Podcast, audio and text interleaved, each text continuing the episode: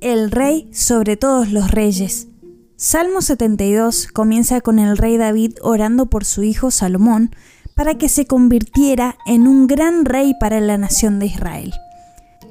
Mientras el salmo continúa, David comienza soñando sobre el perfecto rey, profetizando sobre lo que sería cierto del reino de Jesús.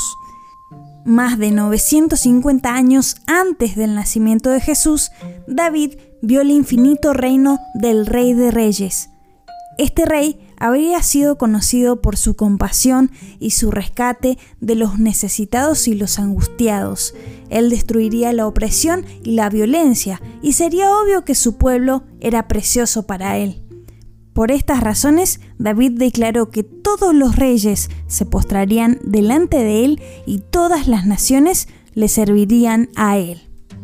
David reconoció que la compasión y cuidado profundos por el pueblo de Dios, tanto como luchando contra y siempre venciendo la opresión como signos para un rey perfecto, cuyo juicio moral y de autosacrificio nunca serían comprometidos. Además de ser el momento en el que el Salvador entró al mundo, la Navidad marcó el comienzo del legado del Rey más grande de la eternidad. Jesús continuará reinando mucho después de que se olviden los reyes y reinos de este mundo y nosotros tengamos la bendición de vivir bajo la cubierta de su perfecto amor para siempre.